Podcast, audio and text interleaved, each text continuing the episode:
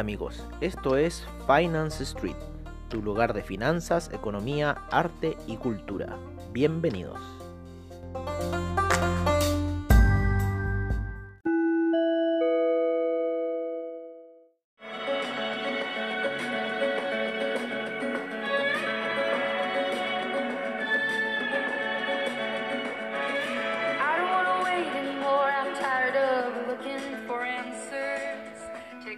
Hola amigos, bienvenidos a esta sesión matutina al estilo de Finance Street donde revisamos los primeros aconteceres del mercado en lo que es el campanazo inicial en Wall Street. Ya llevamos unos 10 minutos de lo que empezó el campanazo y está bastante, bastante movimiento en este minuto.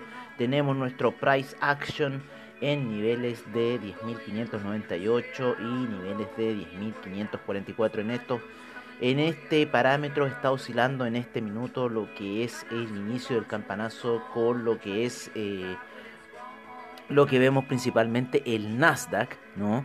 Vamos a ir a otros índices como el S&P, el S&P también está por esa situación, eh, hay una situación de presión bajista en lo que son las gráficas de 15 minutos, se está sosteniendo en la media de 200 periodos el S&P en este instante.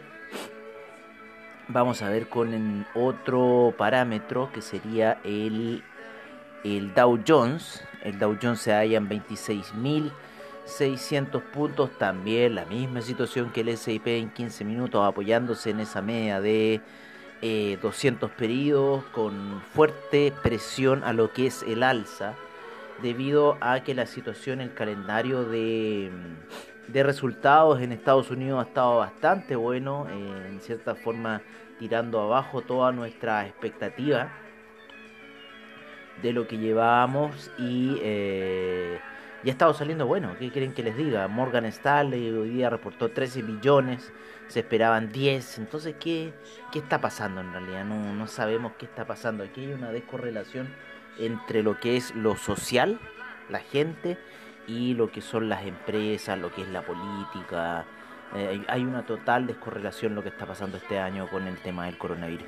Así que bueno, eso sería un poco lo que está sucediendo en este minuto con los, con los índices. El, en lo que fue el Nasdaq. El Nasdaq eh, todavía no pasa la media de 20 pedidos en lo que es el gráfico de 4 horas. Eh, y ha seguido debajo de la media de 20 periodos. Durante la noche fue a atacar niveles más bajos al 113 de Fibonacci, a niveles de 10.497 el Nasdaq. Y ahora se encuentra ahí en la zona de los 10.500, ¿no? Todavía por los 10.000. El petróleo, el BTI también ha estado bastante errático, nos engañó con una falsa compra a niveles de eh, 41 entrando en los 41 y nos tiene ahí colgados con una compra. En este minuto se halla en, los niveles de 40 con 64 aproximadamente. Si rompe ese nivel, eh, creemos que ya eh, seguiría un siguiente piso a los niveles de 40 con 40, donde estaría basando la media de 200 en gráficos eh, diarios de una hora. Perdón, en gráficos de una hora estaría pasando la media de 200, disculpen. Estamos recién así como que medio despertando aquí en Finance Street. Eh, debido a toda la carga que significa estar viendo los mercados constantemente y, y estarles transmitiendo a ustedes la información lo más certero posible. Em, estamos viendo buenos resultados ahora en lo que es el Dow Jones, está empezando a subir. Así que eso nos eh, auspicia algo bueno. Como les decíamos, el petróleo se encuentra en una lateralización. En las velas de una hora se nota clarísimo esa situación. En velas de cuatro horas también. eh, un pequeño como impulso a la baja. Siendo que ayer los resultados, los inventarios de petróleo fueron bastante bajos. Sin embargo, el petróleo está haciendo de las suyas. Y bueno, tenemos jueves y viernes para ver qué movimientos va a hacer el petróleo. Estamos aconsejando las compras por sobre los eh, 40,86 aproximadamente y en 40,64 si rompe empezaríamos a activar ventas dejándolos con 40,86 como medio de stop loss. No, porque ahí estaría pasando eh, la media de, de 20 periodos. Se encuentra por debajo de la media de 20 periodos en gráficos de una hora, lo que es el, el petróleo. El peso chileno despertó con un gap eh, bajista. bueno, ya lo habíamos tenido en las primeras operaciones eh, al peso chileno bajista ayer. Eh, despertó con ese gap, ¿no es cierto? Empezó a niveles de 782 después de la noticia del tema de la AFP, en donde al parecer se está tramitando en el Congreso de que los cotizantes puedan retirar un 10% de sus ahorros previsionales, los cuales nos parece bastante justo, ya que la AFP es una trampa, señores, es una trampa. Eh, con lo que respecta al café, el café sigue por debajo de la media de 200 periodos en gráficos de una hora. Todavía no quiere ir en, en, el rompimiento de ese neckline, caer más abajo. Se mantiene ahí a niveles de 97,65 el café. El índice español está en la resistencia, apoyado en la media 20 en lo que es gráficos de una hora a niveles de 7.467. Bastante lateralización eh, apoyo también en la media de 20 periodos, lo que quizás eh, nos podría dar un impulso alcista, no sabemos, seguiremos revisando lo que es el tema del calendario económico, eh, lo que es el Nasdaq, eh, volviendo un poco más a ese tema, el Nasdaq, lo que creemos nosotros es que es lo que le habíamos dicho durante la semana, que está consolidando el, el canal, ¿no es cierto?, el canal alcista, eh, recuerden que los niveles más bajos para el Nasdaq en este minuto si retrocede. Podría quizá ir a buscar un nivel de 161.8 que lo podría llevar a la zona de los 10.259 si es que sufre un fuerte desplome el Nasdaq y ya ir a buscar el canal, ¿no es cierto? Si fuera a buscar el canal, el canal se encuentra la parte de soporte donde está pasando la media de 200 en este minuto a niveles de 10.161. Así que tenemos que tener un ojo en lo que es el Nasdaq y cualquier reacción por debajo de los 10.497 estar empezando a fijar quizás alguna acción de venta.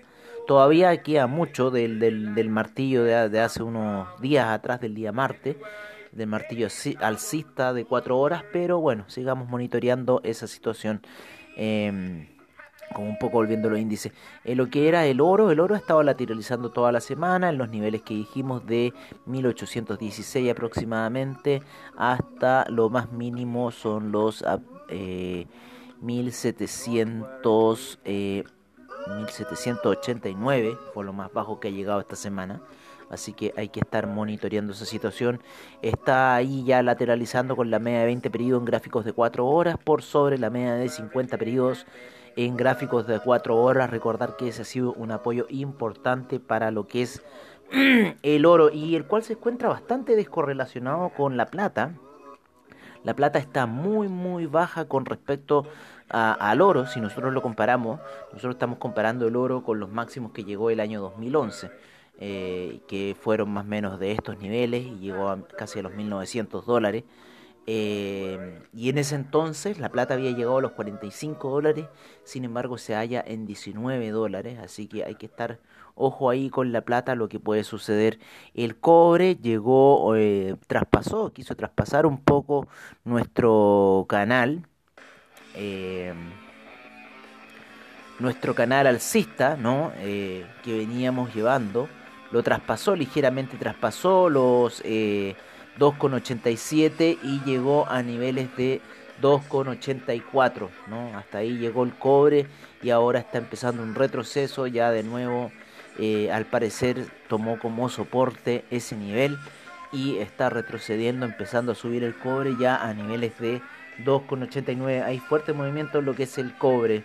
El papá de todas las altcoins, el Bitcoin, no pudo aguantar toda esa presión bajista que venía recibiendo por parte de la media de 200 en 4 horas, con lo cual ya empezó un rumbo bajista, ya se encuentra en niveles de 9057 y por qué no ir a buscar quizás la zona de los 8000. Recuerden que cuando empiezan esos desplomes son breves, son breves, tienen recuperaciones muy fuertes, muy rápidas.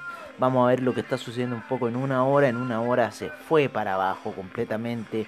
Eh, en unas velas de caída ya al principio de las operaciones en la madrugada lo más, lo más probable es que el mercado japonés, el mercado europeo hayan empezado a tirar la criptodivisa hacia abajo. En una hora está por debajo de todas las medias móviles, lo mismo que en cuatro horas. Así que monitorear el Bitcoin, señores, porque se está cayendo lo que debe haber empujado todas las demás altcoins a la baja. Así que va ahora en los reportes que les vamos a dar de criptomercado especialmente revisemos el precio ya que debería esto estar cayendo esta situación bueno señores los dejamos hasta aquí con los reportes de eh, mercados de commodities de divisas y de criptomercados siempre al estilo de Finance Street. Seguimos con la información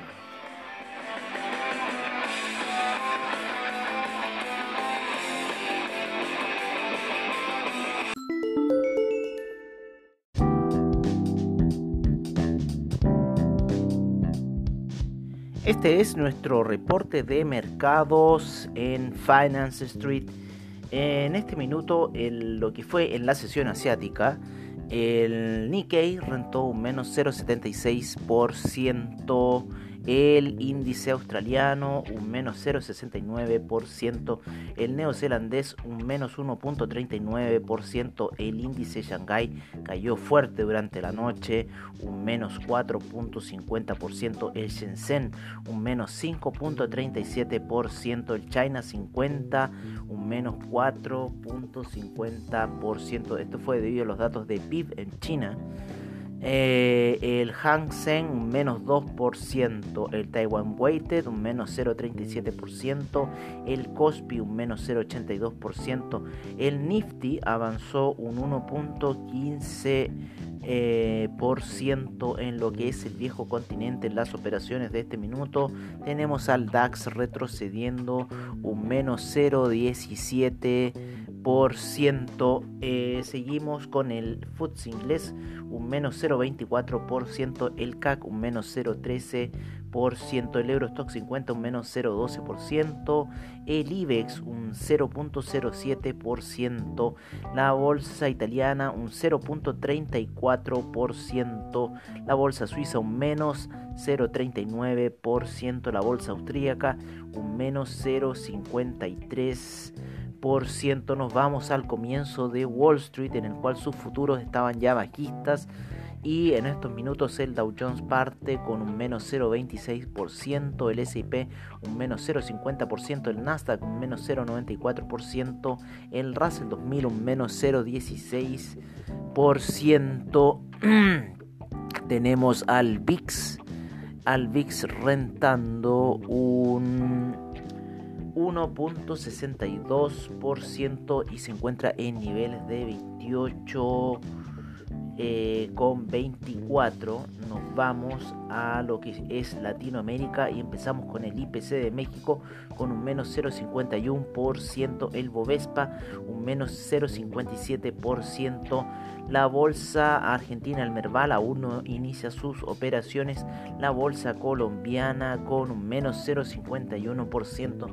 Nos vamos a la página de BTG Pactual, amigos, ya que investing.com no entrega bien esta información con la bolsa limeña. Em, rentando un 0.08% y la bolsa en Chile se encuentra cerrada debido al feriado de hoy día de la Virgen del Carmen.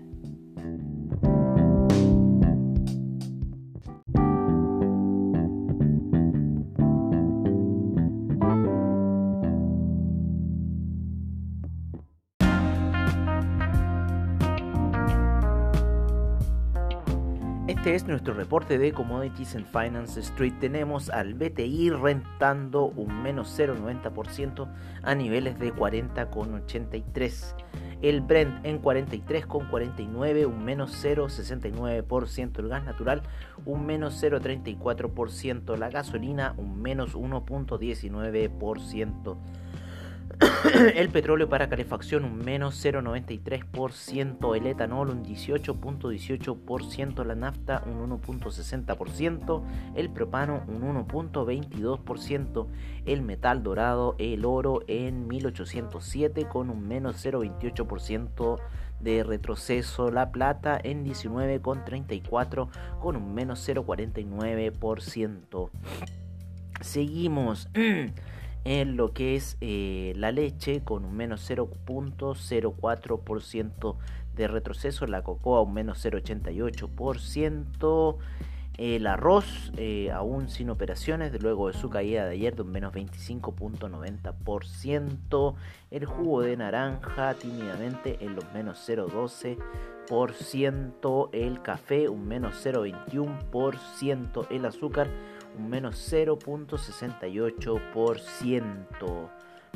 La avena un 0.09%, el maíz un 0.69%, el metal rojo, el cobre en 2.88 con un 0.30%.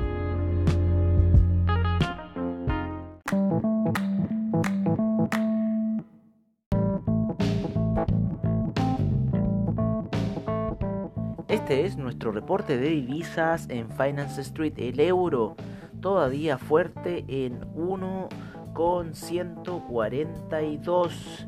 Seguimos con la libra en 1,258, el australiano en 0.699, el neozelandés en 0.655, el yen en 107,12, el yuan en 6,99, el franco suizo en 0.944, el canadiense en 1.352, el mexicano en 22 con 32. Nos vamos con el dólar index en 95 con 93 y el euro index en 103 con 61. Nos vamos a lo que es Latinoamérica para ver que el, el real está con un 5.34. El peso argentino en 71 con 41 el peso colombiano en 3.619, el peso chileno en 782 y el sol peruano en 3,48.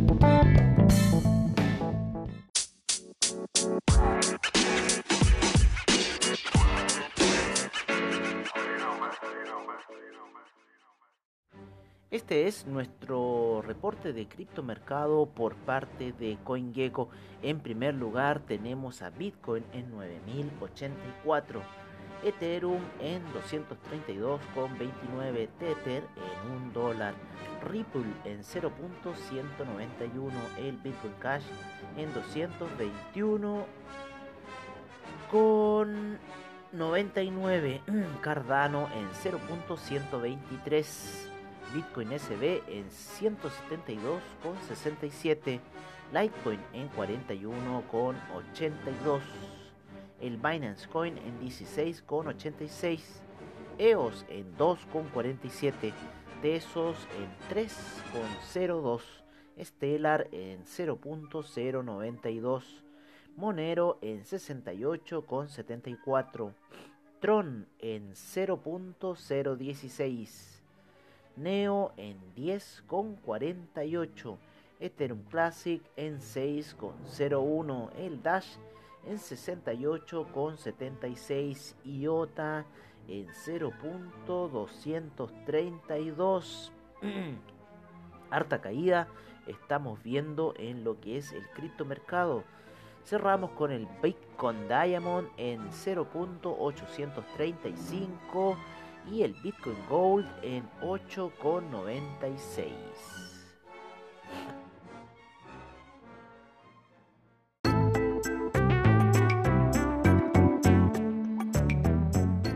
Y recuerden, si se perdieron algún episodio de Finance Street, encuéntranos en nuestra página web finance-street.webnode.cl donde podrás ver nuestras noticias, Trading View, reportajes y nuestros servicios financieros. Recuerda finance-street.webno.cl. Los esperamos.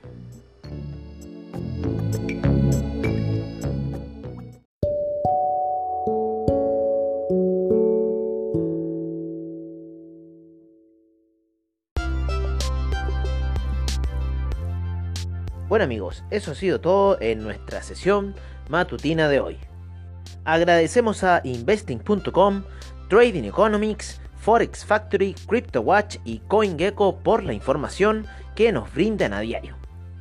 Les agradecemos su sintonía y nos veremos en una siguiente edición de Finance Street. Hasta pronto amigos.